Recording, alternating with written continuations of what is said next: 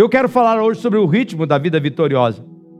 Na mensagem passada, vocês lembram, domingo passado, o pastor Sandro estava aqui. E nós vimos que nós fomos criados para ser santos. Criados para ser santos. Isso não é o privilégio de alguns. Todos aqueles que abraçam a fé em Cristo foram criados para ser santos. Santidade é a prioridade do cristão. Santidade é a prioridade do cristão. E quando nós priorizamos, irmãos, ser tudo aquilo que Deus planejou para nós sermos, isso vai, o poder de Deus vai atuando em nós de uma tal forma que nós vamos cada vez mais nos tornando parecidos com Jesus. Essa é a ideia. Cristãozinhos, pessoas parecidas com Jesus, na forma de falar, na forma de agir, na forma de viver. E é claro, meus irmãos, que o fato de nós sermos parecidos com Jesus vai revelando que nossa intimidade com Jesus vai aumentando. E como nós vimos domingo passado, intimidade não é apenas ser próximo de Deus. Intimidade é ser vulnerável. Intimidade não é proximidade, é vulnerabilidade. E ser vulnerável é viver com Deus sem nada escondido, sem nada por debaixo do tapete, sem nenhuma carta na manga, é não ter dois procedimentos. Pastor Sandro deixou isso claro. Não é aqui na, no auditório levantar a mão, aplaudir o Senhor e ali na esquina praguejar e amaldiçoar as pessoas ou encrencar com as pessoas, mas é viver esta vida constantemente, com autenticidade, sem negar as suas fragilidades, sem negar aquilo que Deus ainda está tratando é, mas vai gerando, a santidade vai gerando em nós autenticidade, essa autenticidade vai melhorando a nossa intimidade com o Senhor. E vimos ainda na mensagem passada que assim que nós vamos nos tornando cada vez mais parecido com Jesus em santidade e intimidade com Ele, o que acontece é a gente começa a perceber que a gente foi colocado neste mundo para ser uma contribuição aqui neste mundo. Nós fomos colocados aqui para ser uma contribuição. E aí nós começamos a entender estamos aqui também para servir e não apenas para viver ou aproveitar das bênçãos de Deus. E vimos, pastor Sandro colocou com muita clareza que servir não é apenas fazer, mas se comprometer, envolver o coração. Por quê? Muitas vezes nós fazemos coisas para Deus, mas não tem o nosso coração. Foi isso que Jesus falou na conversa com aquela mulher samaritana. Diz que ele procura adoradores, que o Pai procura adoradores que o adore em espírito e em verdade. Em espírito e em verdade. Você pode estar aqui hoje, neste momento, e não estar com, em espírito em verdade. Você pode não estar com teu coração aqui hoje. Talvez teu coração pode estar num outro lugar. Então, esta vida de santidade e de intimidade, ela vai levando a gente a se comprometer, a fazer as coisas com o coração. Por isso eu me sinto muito motivado para falar sobre o ritmo dessa vida de santidade, dessa vida de intimidade, dessa vida de serviço que Deus quer que nós tenhamos. Nesta reflexão, eu quero questionar os irmãos: o que é que nós precisamos é, desacelerar? Que nós precisamos? Quando é que nós vamos diminuir o ritmo? Quando é que nós precisamos acelerar o ritmo? Essa época, nós estamos agora meados, 15 de fevereiro, 45 dias do novo ano, 46 dias, 47 talvez. Nós temos que parar para avaliar o que é que eu preciso manter na minha vida. O que é que eu preciso descartar na minha vida? O que é que eu tenho que jogar fora? Às vezes nós, nós podemos olhar isso na nossa casa, às vezes nós temos lá um quarto que nós vamos guardando coisas que de repente um dia eu tenho que jogar fora, eu tenho que jogar fora, mas a gente fica pensando que vai ter serventia. Eu mesmo tinha dois cintos ontem que eu vi que estavam seminovos, mas eu não usei, ficou guardado, enroladinho, então Sabe aquilo descolou tudo, estava desfarelando. Eu vi que não era couro, coisíssima nenhuma. Era algum material sintético. Tava... A fivela está impecável, mas vou guardar a fivela. Guardar a fivela, onde eu vou arrumar um negócio para colocar? O cinto, achei na, na, cidade, não tem nada. Eu tenho que descartar aquilo. A gente vai juntando o lixo. O que, que eu tenho que descartar? O que, que eu devo mudar? Que mudanças que eu tenho que fazer na minha vida? Que ritmo que eu devo, que toada que eu escolho? Ah, esse é um, foi uma, um, é, tem sido um grande desafio comigo. Com 65 anos, que ritmo que eu vou agora tomar? Como é que eu vou manter a toada da minha vida? Onde é que eu devo acelerar? Aonde é que eu devo diminuir? diminuir? Onde, como é que eu devo fazer o ritmo da vida? E tem um versículo que eu quero mostrar para vocês, que está em Eclesiastes, no capítulo 8, no versículo 6, que diz assim: Existe um tempo certo e um modo certo de fazer cada coisa. Olhe para esse texto. Porque quando Deus está falando, muitas vezes a nossa atenção passa desapercebida. Nós temos que focar a atenção. Olha para esse texto. Ele deixa claro que uma das coisas mais importantes para quem deseja viver uma vida de santidade, de intimidade, sendo uma contribuição neste mundo, é ficarmos em sintonia com o modo de Deus fazer e com o tempo de Deus. Tem um tempo certo e tem um modo certo. Será que você está ouvindo isso? Existe uma hora certa de agir para cada situação. E toda grande conquista envolve tempo. Por exemplo, vamos ver na questão do futebol, que os homens entendem bem essa questão de futebol. Quando um armador ou um zagueiro ou uma pessoa da defesa vai lançar um atacante, ele tem que cronometrar muito bem a força que ele vai colocar na bola para chegar no lugar aonde aquele atacante deve ocupar e inclusive ele tem que decidir o modo que bate. Se ele quer fazer uma curva, se ele quer mais velocidade, ele tem que cronometrar isto. Ele tem que agir um, com um certo ritmo para fazer aquilo, para aquela bola chegar no momento certo. Nos negócios também é assim. O investidor, ele fica olhando como é que está a bolsa, como é que está o juro, como é que está isso, como é que está aquilo outro, como é que o capital está, como é que os negócios estão se comportando para que ele decida, vou frear aqui, vou investir mais ali, não é hora de construir, não é hora de dar movimento grande, é hora de ficar mais tranquilo. Você tem que discernir. Na música, eu gosto tanto do nosso louvor, eu fico aqui vibrando com os ritmos, eu falo com o baterista, falo com o baixo, bota swing, faz mais aquilo. Olha, sacode um pouquinho mais, vai, vai ali, vai lá. Eu fico vibrando. Precisa ter um ritmo. Se o Paulinho toca a guitarra de uma maneira, o baterista toca de outro, da outra forma. O, o, o, Kleber no teclado faz de um outro jeito, o violão de uma outra forma. Vira uma orquestra de, de, de desritmada, sem nada, cruzando uma coisa com outra. Nem vocês vão conseguir cantar. A música mostra que nós temos que ter um determinado ritmo. E o surfista também eles nos ensinam muito coisas sobre essa questão do ritmo, da coisa certa a ser feita. Nenhum surfista sai assim na praia e diz assim: vamos fazer onda hoje. O contrário, ele diz: vamos pegar ondas. Vamos pegar ondas. Significa que eles ficam muito tempo esperando. Tem onda que a gente olha e diz assim: por que esse cara não está pegando essa? Por que, que ele não pegou? Por que, que ele não pegou? Diz: não, não adianta, essa não presta. Essa tem que descartar. Mas quando ele vê que é a hora certa, que a onda que está vindo é uma onda adequada para ele pegar, ele com toda a rapidez, ele começa a nadar, ele começa, a, se joga na sua plancha e vai na direção daquela onda, e ele entra naquela onda, e tem um momento também que ele tem que sair daquela onda. É incrível como que a gente vai vendo essa necessidade de saber o modo certo, o ritmo das coisas acontecer. Cantar, surfar pode parecer fácil, mas para muitos de nós pode ser, Paulinho pode cantar, os músicos podem ter mais, eu tenho muita dificuldade de cantar nos tempos das coisas. Eu sempre atropelo os tempos, sempre vazo uma nota para lá, outra para cá, e bondosamente os músicos me toleram aqui na frente. Mas não é fácil para quem não sabe manter o ritmo, para quem não sabe manter a cadência. É por isso que esse texto de Eclesiastes capítulo 8, versículo 6, ele é muito importante. Ele nos ensina que tem um modo que Deus faz as coisas, que Deus quer que você faça tem uma hora certa para cada coisa. Então, a palavra é: a vida exige um ritmo. E esse ritmo exige que aprendamos a fazer as coisas na hora certa. Isso requer o que? Humildade. Os cristãos costumam chamar esta humildade de você se estabelecer com Deus, de você se entrelaçar com o tempo de Deus, com a hora de Deus, de andar no Espírito.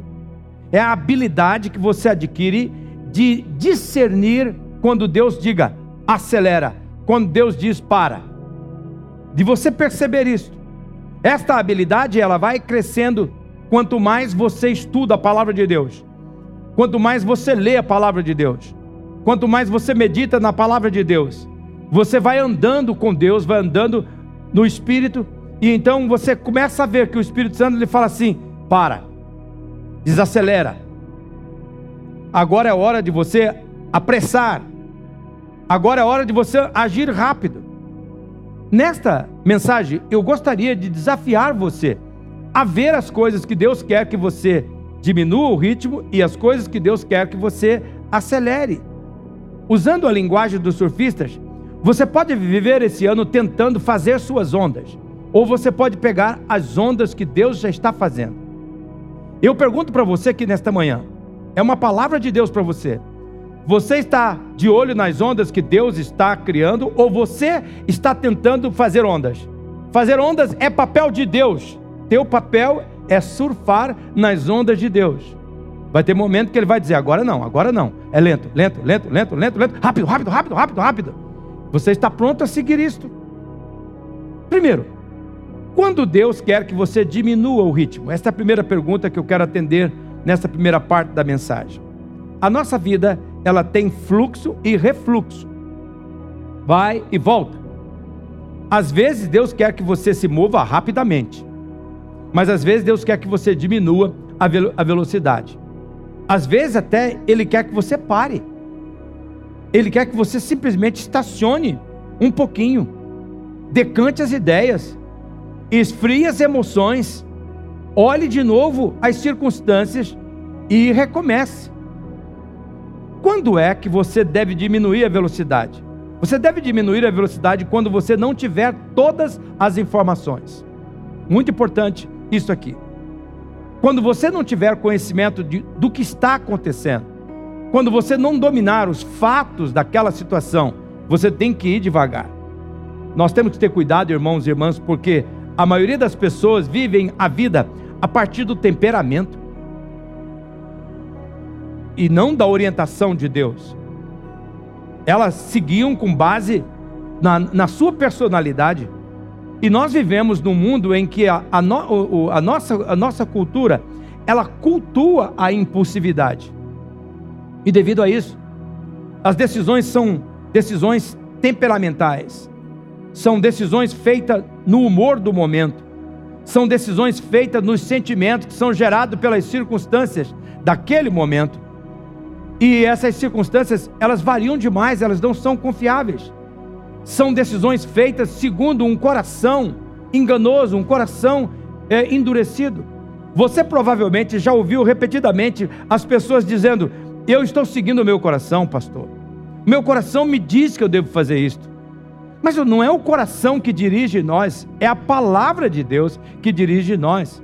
A Bíblia diz em Jeremias, no capítulo 17, no versículo 18, no versículo 9, está escrito assim: Não há nada tão enganoso quanto o coração, não tem cura. Quem pode entendê-lo? Olha para esse versículo. Não há nada tão enganoso quanto o coração. O coração não tem cura. Não tem cura. É por isso que a Bíblia diz que Deus, é, a Bíblia não diz que Deus reforma o nosso coração. Diz que Deus cria um novo coração. Ele renova a nossa maneira de pensar. Ele renova a nossa mente, mas o nosso coração, ele cria um novo coração. Ele dá um novo coração. Os sentimentos muitas vezes nos levam a uma direção errada. Os sentimentos de agora mudarão com facilidade, irmãos e irmãs, daqui a pouco, conforme as circunstâncias mudarem. Você está abatido agora porque as circunstâncias são contrárias, mas vai estar animado quando as circunstâncias mudarem.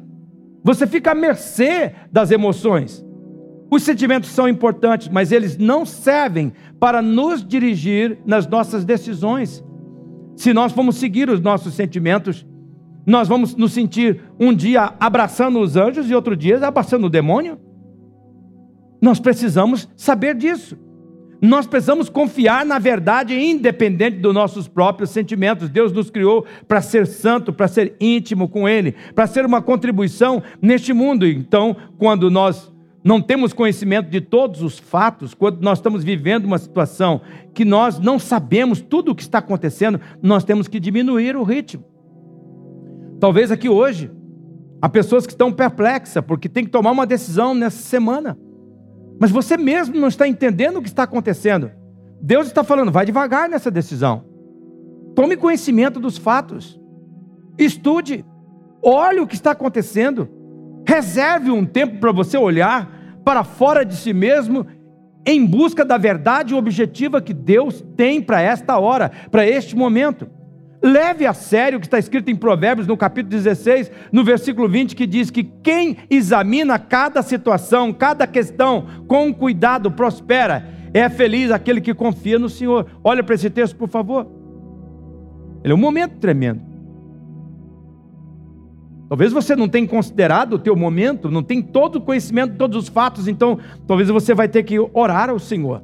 Primeira coisa que você tem que fazer, como o pastor Sandro disse semana passada, é orar. Ore primeiro. Diga, Senhor, eu não estou vendo todos os fatos. Senhor, eu não conheço tudo o que está acontecendo. Eu não entendo todas as coisas que estão acontecendo. Senhor, me esclareça. Talvez a, coisa mais acertada que você faz quando está no trânsito, pegar o primeiro estacionamento e entrar ali, tem tolerância de 15 minutos.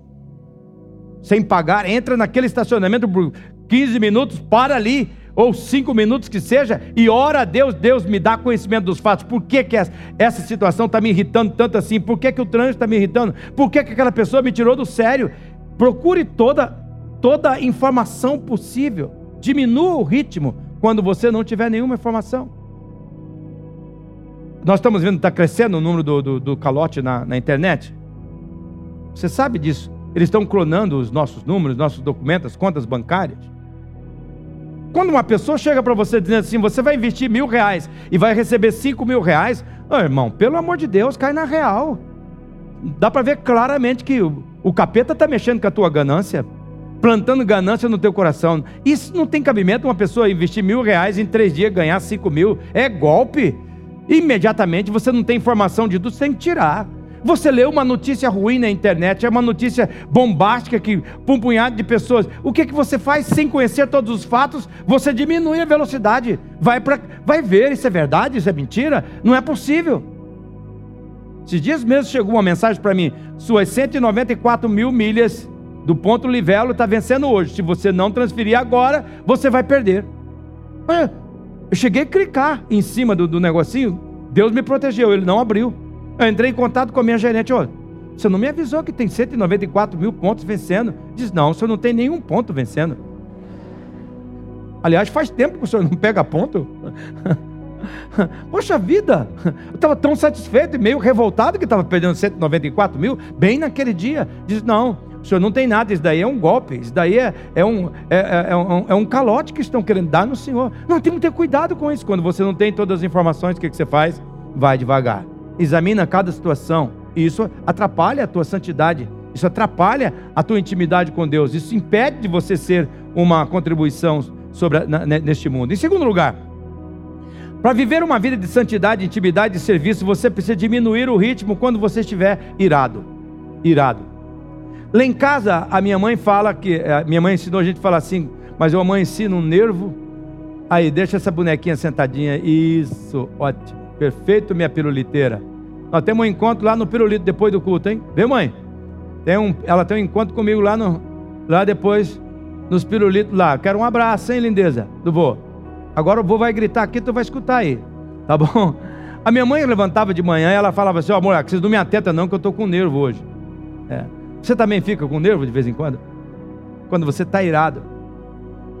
Dá para ver, né? O jeito de você andar, o jeito de você conversar irado.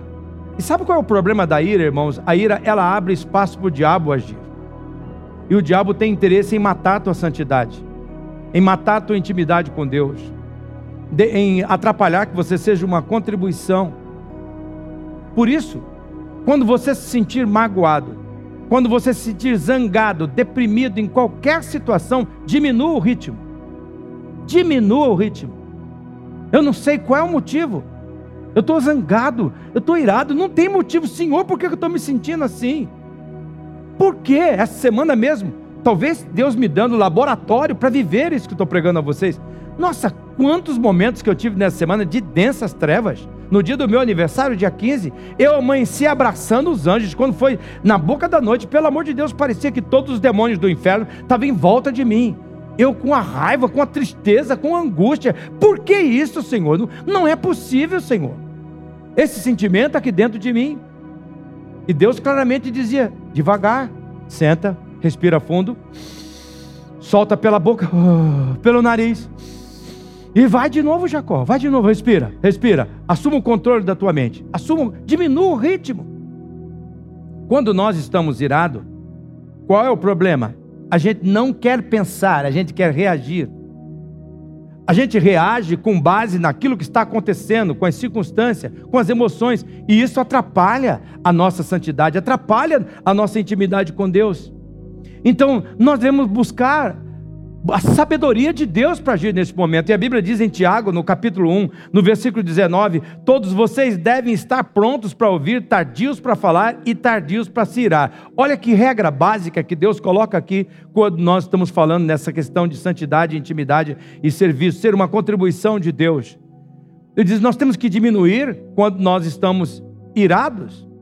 Vê, vê se você vê o ritmo que esse texto coloca, a cadência que ele coloca. Veja que o texto diz: rápido para ouvir, devagar para falar, devagar para irar. Rápido, devagar, devagar. Vamos dizer juntos? Rápido, devagar, devagar. Vamos lá? Rápido, devagar, devagar. Mais uma vez? Rápido, devagar, devagar. Vamos, vamos na lentidão, vamos lá? Rápido, devagar, devagar. É a cadência. O que, que o texto está dizendo? Leva isso daqui a sério. É um exercício espiritual. Tem a ver com a tua santidade. Tem a ver com a tua intimidade com Deus. Tem a ver com a contribuição que você vai dar neste mundo. Se você for rápido para ouvir e lento para falar, automaticamente você vai ser lento para ficar irado. Mas se você for lento para ouvir e rápido para falar, mais rápido você vai ficar raivoso, iracundo, a ira vai tomar conta do seu coração. E a Bíblia nos alerta em Provérbios capítulo 14, no versículo 29, da seguinte forma: quem é paciente mostra grande discernimento, o agressivo mostra muita tolice.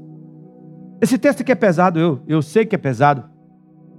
Eu mesmo tive que aplicar esse texto a mim, mas eu trago ele aqui nesta manhã perante Deus, perante o Espírito Santo, para que o Espírito Santo fale conosco. Você tem é, é, demonstrado discernimento ou você tem mostrado tolice? Quem tem, tem, quem tem entendimento sabe controlar a ira, mas quem se precipita mostra claramente a sua estupidez, a sua tolice. A vida de santidade, de intimidade e de serviço a Deus, ela exige esse entendimento eu vou ouvir lentamente. Eu vou ouvir com muita atenção. Eu vou ser pronto para ouvir. Mas eu vou falar lentamente. Eu vou pensar sobre o assunto primeiro. É aquilo que nós colocamos domingo passado. Vou orar primeiro. Por isso, quando você estiver chateado, diminui a velocidade. Diminui a velocidade. Quando você estiver enfrentando uma situação com pessoas irritantes. Você está enfrentando, a pessoa está. Você está vendo que a pessoa quer te irritar, ou a situação está mesmo te irritando. Escolha o silêncio em detrimento a determinadas frases, a determinadas palavras. Fique quieto. Veja o que, é que diz a Bíblia em Provérbios, no capítulo 15, no versículo 28. O homem justo pensa bem antes de dar uma resposta, mas o perverso vai falando suas maldades sem pensar no que está dizendo. Olha esse texto. Aquele que é fiel a Deus medita em suas, em suas respostas, mas a boca do ímpio transborda de insensatez. É isso que o versículo está dizendo. Em outras palavras, uma pessoa piedosa coloca a mente dela em movimento antes de movimentar a língua. E é isso que a vida de santidade exige. A vida de santidade exige que nós coloquemos em movimento a nossa mente para pensar, para avaliar, antes que a nossa língua se movimente. Se sentir zangado, magoado ou deprimido faz parte da vida nesse lado da eternidade. Você vai sentir. Não deixa o diabo acusar você que você não é santo só porque está zangado ou irado. Não, faz parte. São emoções humanas. Mas como você age nesse período demonstra a tua santidade demonstra a tua, a tua intimidade com Deus. Então você tem que diminuir a velocidade, da maneira como você está, seja rápido para ouvir, seja lento para falar, seja lento para irar-se. Não tome decisões rápidas das quais você vai se arrepender. Se você tem que dar uma palavra rapidamente sobre um assunto, diga: Eu não vou me manifestar, eu não vou dizer nada eu não estou pronto para dar nenhuma palavra. Se você não pode me esperar, então a palavra é não. mas eu não vou me manifestar sobre esse assunto. Diminua quando você está irado. Então, tem coisas que Deus quer que você diminua. Eu falei sobre duas. Falei sobre duas. Agora, quando é que Deus quer que você acelere? Quando é que Deus quer que você seja mais rápido? O que é que Deus quer que você faça rapidamente? Primeiro, você deve acelerar o ritmo quando Deus lhe diz para fazer algo. Quando Deus manda você fazer alguma coisa, meu servo, levanta e faz. Levanta e fala. Dê o primeiro passo. Vá naquela direção. Prontamente você tem que obedecer. A Bíblia está cheia de instruções a respeito das coisas que nós temos que fazer rapidamente. E a Bíblia chama isso de mandamentos. Quando nós encontramos um mandamento na Bíblia, Deus quer que nós obedeçamos rapidamente. Por exemplo, é obrigação dos pais dar instrução, instruções para os filhos. Os pais devem dizer para os filhos: olha, eu quero que você faça isso, isso, isso. Quando uma mãe diz para uma menina, lave essa louça, diz para um menino, arrume teu quarto, pega o seu tênis, tira essa toalha de cima da cama, ela está dando instruções, ao mesmo tempo mandamentos. E se uma criança dessa responde para a mãe: tá bom, mãe, eu, eu vou levar em consideração o que a senhora está pensando, eu vou pensar sobre o que a senhora está me dando ordem. Se fosse assim lá na minha casa, quando a dona Maria Vieira estava viva, o que aconteceria é que a primeira panela voaria na minha cabeça feito anjo. Primeira vassoura ia correr tranquilamente no meio das minhas costas. Ela me alcançaria com muita facilidade. Eu nunca vi uma senhorinha tão hábil de jogar macete de, fujão, de, de, de feijão. Eu não sei se vocês se lembram isso. Antigamente, por que, que a gente tinha aquele macete de feijão? Vocês sabem, antigamente, eu acho que o feijão era tão duro que lá em casa nós tínhamos um negócio que depois de cozido o feijão, ela ainda amassava o feijão. E hoje eu sei para que, que servia aquele macete de feijão. Era para arremessar no nosso cabeção, quando não tinha nenhuma outra coisa por perto. Mas quando uma criança, a mãe dá uma ordem, e uma criança diz que eu vou pensar no que a senhora está falando, isso é a mesma coisa de obediência, de desobediência. E o mesmo é em relação a Deus. Quando Deus lhe dá uma ordem, Deus espera que você faça isso rapidamente. Quando Deus diz para você é assim que funciona, você deveria submeter-se rapidamente. Em Mateus, no capítulo 1, no versículo 17 e no versículo 18, nós vemos que um registro de que Jesus ele está formando a sua base de liderança ele está escolhendo os seus apóstolos, ele está escolhendo os seus discípulos, e ele chegou para alguns pescadores que estavam ali, e Jesus disse assim: Olha, deixa todas as suas redes e vem e segue-me. O que, que aqueles discípulos fizeram? Diz que eles imediatamente abandonaram os seus barcos, abandonaram as suas redes. Num, outra, num outro texto diz que eles abandonaram até pe, a, a, pesca que, que eles tinham feito, feito, os peixes que tinham, tinham pegos. O, o que que, o que Jesus está dizendo, deixa a rede, era deixa o seu emprego, deixa a sua empresa. Isso era uma, uma escolha muito importante. Mas qual foi a resposta que aqueles homens deram? No verso 18 diz que imediatamente eles deixaram as redes e seguiram a Jesus. Para viver a vida de uma vida de santidade, de intimidade, de serviço, você precisa entender que quando lhe diz para você fazer algo, você tem que fazer. Há quantas pessoas que estão aqui nesta manhã que Deus já disse: você tem que crer na minha palavra. Você creu? Diga amém. E demorou. Você creu na palavra do Senhor? Diga amém. amém. E para quantos? Não precisa dizer amém aqui. Deus já disse: e quando é que você vai ser batizado? E quando é que você vai, vai estar em tal ministério? E quando é que você vai colocar os teus dons à minha disposição? E quando é que você vai perdoar? E quando é? Quando é que você vai seguir aquilo que Deus diz para você fazer? Não, é que eu não estou preparado ainda. Ele não diz que você tem que preparar, ele diz que você tem que obedecer.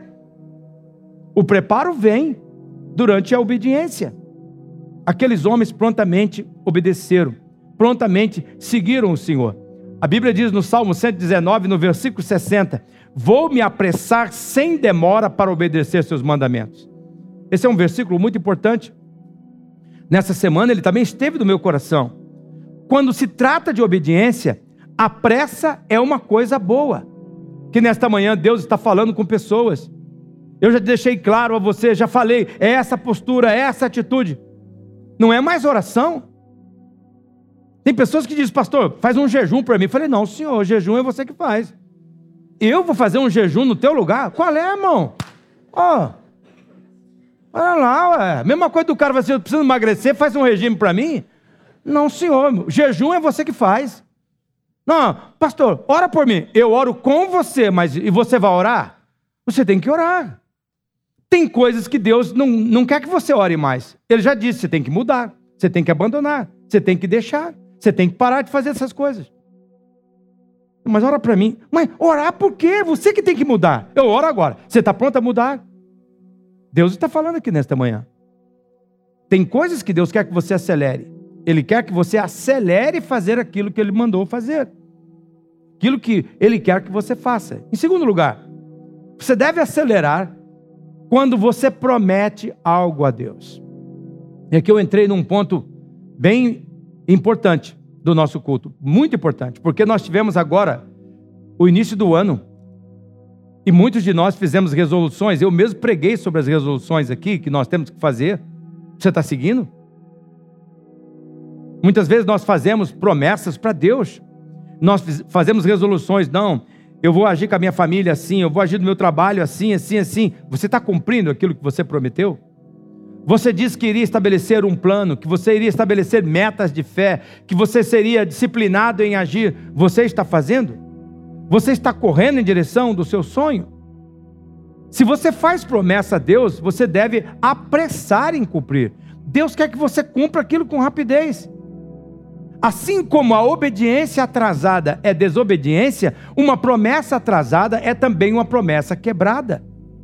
Por isso, avalie neste momento.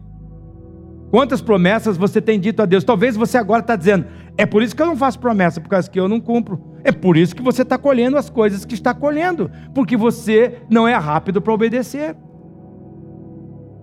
Então, não, não prometer não dá o direito de você ganhar a bênção. Mas se você promete, Deus quer que você seja rápido, quer que você faça as coisas. Eu creio que Deus vai levantar nos próximos 10 anos mais pelo menos 15 pastores aqui da nossa igreja. Eu creio que nós vamos plantar mais cinco igrejas. Sabe o que eu já fiz? Eu já botei perna. Dia 7 de março vai começar a escola de líderes na igreja. E eu estou trabalhando para que Deus levante os líderes que Ele quer que nós possamos levantar outras igrejas. Será que é você? Seja pressa, tenha pressa para responder a Deus o que Deus está querendo. Caminhe na direção daquilo que Deus colocou você para caminhar. Em Eclesiastes, no capítulo 5, no versículo 4, diz assim: Quando você tiver uma, fizer uma promessa a Deus, não demore em cumpri-la. Talvez você estava doente, estava com Covid, estava desempregado, estava amargurado, teu relacionamento, teu casamento não estava bem e você diz, Senhor, se o Senhor me salvar dessa vez, eu vou fazer isso, isso, isso. Você está cumprindo rapidamente aquilo que prometeu. Deus está falando conosco. Deus exige que nós aceleremos quando o assunto é cumprir promessa. A mensagem de Deus é clara, eu vou pedir para colocar essa, essa, essa, essa frase aí. Assim como a obediência atrasada é desobediência, uma promessa atrasada é uma promessa quebrada. O que é que você está demorando para cumprir? Que Deus está pedindo? Acelera. É hoje que você tem que fazer a sua entrega. É hoje que você tem que caminhar. Deus está dizendo isso. Não quebre a sua promessa, acelere no cumprimento da sua promessa. Em terceiro lugar, você deve acelerar o ritmo todas as vezes que você for pedir perdão ou oferecer perdão. Você deve se apressar nisto. Guardar culpa e ressentimento é como beber veneno. Negar perdão amarra você à tragédia. Não liberar perdão destrói você vivo. Escute bem essas palavras. A culpa e o ressentimento nunca trazem a cura, elas sempre vão machucar mais você. A culpa e o ressentimento nunca fazem as pessoas serem íntegras nos relacionamentos, somente rompem com os relacionamentos. A culpa e o ressentimento nunca trazem união, somente divisão na família, na, nas amizades, no trabalho. A culpa e o ressentimento nunca constrói, somente destrói. A culpa e o ressentimento nunca resolve problemas, mas elas aumentam o problema. E por isso Deus espera que você haja rapidamente quando tem que pedir perdão praticar isso no casamento não é fácil, gente. Meu Deus do céu, não é fácil. Mas eu e Sueli, que está aqui na primeira fileira, nós é, fizemos um, uma combinação da gente não dormir sem que a gente está em paz. E a, a, teve vezes que eu tentei enganar eu mesmo. Ah, não vou fazer paz não. Mas a gente deita na cama, o que, que acontece? A gente vê aquele silêncio. E não é silêncio porque a gente dormiu, é porque a gente não está conseguindo dormir. A gente não escuta até aqueles barulhinhos que de vez em quando pessoas que fazem 60 anos fazem. Né? Tem um barulhinho assim, aqui, acolá. Não vê esse barulhinho. E a gente fica pensando assim: se ela encostar o pé em mim, então aí eu puxo conversa. Mas ela não rela, nem eu relo. E a gente não consegue dormir. Chega um momento que você tem que simplesmente falar assim: Poxa, você é humilde, vamos parar com esse orgulho. Que bobeira, estou perdendo hora de sono. Você não está conseguindo dormir, não é bem? Não, também não. Nós temos que estabelecer paz. Vamos abrir nosso coração. Quanto mais você demora em pedir perdão, em dar perdão, mais você vai se machucar, mais vai comprometer a tua vida de santidade, mais vai perder a intimidade, porque quando a culpa e o ressentimento fica nos relacionamentos, você começa a perder a admiração, você começa a perder o desejo, você começa a perder o romantismo, você começa a perder a, vontade de estar em casa. Na mesma coisa com a fé. Se você demora para fazer as coisas que Deus lhe manda, se você não demora é, é, em pedir perdão ao Senhor, em confessar os seus pecados, mais você vai perdendo interesse por Deus, vai perdendo interesse pela leitura da palavra, não quer cantar mais, não quer estar mais na igreja, a igreja se torna um peso para você, porque lembra do problema que você não tratou, não quer tratar. Então, quanto mais rápido você for, mais santidade, mais intimidade, mais contribuição você vai ser. Em Mateus capítulo 5, no versículo 23, versículo 24, Jesus coloca as coisas assim, ó: Se você estiver apresentando sua oferta diante do altar e ali se lembrar de que seu irmão tem algo contra você, versículo 24, deixa a sua oferta ali diante do altar e vá primeiro reconciliar-se com seu irmão. Depois volte e apresente a sua oferta. Jesus está dizendo aqui que até mesmo na hora da adoração, você está sabendo que tem uma coisa ali, imediatamente você tem que ser rápido. Rápido para você pedir perdão, dar perdão. Se algo não está certo entre você e outra pessoa, agora é a hora de consertar. Talvez aqui neste culto, neste momento, você vai tomar, vai fazer a sua promessa, que vai ter que ser rápido para cumprir. Senhor, assim que sair desta reunião, eu vou procurar aquele, aquela pessoa, vou procurar, eu vou pedir perdão. Não, eu vou conceder perdão. Talvez você que é a parte ferida, Deus está dizendo assim: seja rápido para não ficar ferido, seja rápido para perdoar. Para que, que você vai deixar o veneno dentro de você? Libere o perdão. Quando Deus mandar você fazer algo, quando você precisa se reconciliar com alguém, não demora, é a hora, é a hora de você estabelecer paz, porque a Bíblia diz em Isaías 58, no versículo 2, 1 e 2, que o pecado faz divisão entre nós e Deus, 59, perdão, de maneira que esconde o, o, o rosto de Deus do nosso. A resposta de Deus não vai chegar a nós, e a santidade e a intimidade será comprometida. Por isso, estabeleça perdão. Em quarto lugar, você deve acelerar o ritmo quando você for tentado quando você for tentado. A Bíblia nos orienta, orienta, irmãos, a nós fugirmos rapidamente da tentação. Qual é a tentação que Deus quer que você fuja? Que você seja rápido. A tentação, ela tem, tem pelo menos duas táticas que nós temos que adotar. São táticas eh, preventivas e táticas de emergência. Hoje eu vou falar só, terminando a minha mensagem, daqui a pouquinho estou terminando, aguenta firme aí eu vou falar sobre as táticas de emergência, uma tática de emergência que nós temos que ter. E qual é essa tática de emergência que nós temos que ter? É fugir. Fugir da tentação. Fugir. A Bíblia diz em 1 de Timóteo, no capítulo 6, no versículo 11: Fuja de todo esse mal. Se você pegar o contexto da, da carta de Paulo a Timóteo, você vai ver que Paulo está falando para Timóteo fugir das paixões da mocidade que nós, com 16, 17 anos, tem tantas coisas ali, as paixões estão em cima, na juventude, pode ser um pouquinho mais tarde. São coisas que marcam a nossa vida. E que Paulo está dizendo aqui: você tem que fugir desse mal. Entre os males Devemos fugir de toda tentação. Foi assim que José do Egito teve uma vitória espetacular, fugindo. A mulher de Potifar estava segurando inclusive as vestes de José. Ele preferiu sair meio nu do que ficar com todas as roupas no lugar da tentação e cair. Ele saiu rapidamente. A história registra, ela registrou que esse movimento foi tão importante, que essa fuga de José foi tão importante para a vitória de José. Quando você é tentado a fazer algo destrutivo, eu quero repetir esta frase.